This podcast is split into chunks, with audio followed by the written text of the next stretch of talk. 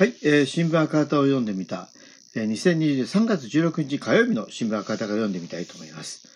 えーちょっと出だしがちょっとロック調ということでね、えー今回若い山添議員とキラ議員の記事を読みたいと思いますので、えーそれを合わせてっていうわけではないんですけどね、交換を入れてみました。えー一面のですね、参議院予算委、共産党議員政治の焦点に切り込むと、えー接待で行政歪める総務省問題、菅首相否定できず山添議員と。東北新社 NTT 両社長に照らす日本共産党の山添拓議員は15日の参院予算委員会で放送通信事業に許認可権限を持つ総務行政を接待で歪めた疑いについて参考人と出席した放送関連会社東北新社の中島信也社長 NTT の沢田淳社長を正しました。山添氏は東北新社の、えー外資規制違反の可能性について、えー木田幸夫元役以外に総務省幹部を接待した、えー二宮清隆前社長、三上義,、えー義行前取締役、菅首相長男の菅聖剛氏が認識したのかと質問。中島社長は、二宮、三上、木田は認識したと認め、聖剛については報告を受けてないと答えました。報告を受けてない。えー山添氏は、えー規制委員の規制違反の可能性がある中で BS 放送認定と違反の可能性を脱法的に回避する子会社への事業継承が見過ごされたと指摘。総務省の検討会でも同社側に望む方向で報告書案が作られたとして、その間、接待が続けられ、聖吾氏が重要な役割を果たしたことが伺われると強調しました。菅首相は総務省の第三者委員会で対応すると答弁。山添氏は行政が歪められたことはないと答弁してきたのに否定できなくなってはないかと正しました。NTT が歴代総務省、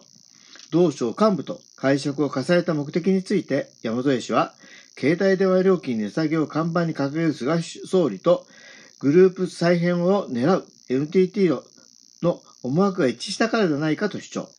沢田市長は NTT がドコモの完全子会社化を発表する前に総務省に問い合わせたと認めました。山添氏は NTT のみに利益が集中しかねない完全子会社化を菅政権が事前の検証なく認めたのは、ドコモが携帯料金値下げに応じるのと引き換えだった可能性を追求。菅首長の看板政策の裏で露骨な利益誘導ではないかと批判しましたということですね。ちょっとこれ私ね、あの、えー中継見ていないので、まあ、ぜひちょっとね、探してみてみようかなと思っています。えー次は、えーよ、キラ議員の質問ですね。えー文化の担い手支えを、えーコロナ禍、学生に給付金再支給をと。えー日本共産党のキラヨシコ議員は、15日の参議院予算委員会で、長期化するコロナ危機のもと、文化芸術に携わる人や学生の困窮が深刻さを増しているとして、直接支援の強化を求めました。キラ氏は、ライブハウスなどへの文化庁の支援策をめぐり、事業者が道庁に相談すると、まずは経済産業省へとたらい回しにされ、結局何の支援も受けなかった事例を挙げ、支援の谷間に落ちた事業者がいるのは問題だと迫りました。えー萩生田光一、えー文部科学省は、指摘のあった具体案、事例や三条性追加の支援策の使い方を含め、私の方で責任を持って対応しますと答えました。キラ氏はライブハウスやクラブ、ミニシアター、文化の苦手に位置づけ、政府が責任を持って漏れなく支援すべきだと強調しました。さらに文化庁の支援策は、ライブや公演などの実施が条件で、手元資金のない若手アーティストなどは申請もできなかったと指摘。追加支援も同じ仕組みで、当事者から何か一芸をやってみせないとお金を渡さない政府の姿勢を変えてほしいとの声が上がっているとして、文化芸術関係者の今の暮らしと活動を支える、えー使途を問わない給付で支援すべきだと主張しました。萩生田文文文科省は、その食堂だけ給付することはできないと述べ、給付に冷たい姿勢を示しました。木田氏は学生の実態について、日本民主青年同盟などによる各地の食料支援で寄せられた1日パン1個、寝て空腹をごまかして産んだの声を紹介し、学生支援緊緊急給付金の再支給を要請、菅首相は再支給には触れませんでした。木田氏は困窮の根底に貧困の高等教育政策の下で高騰する学費の問題があるとし、予算を抜本的に増やして学費を半額にし、給付奨学金の拡充を、拡大をと求めましたということですね。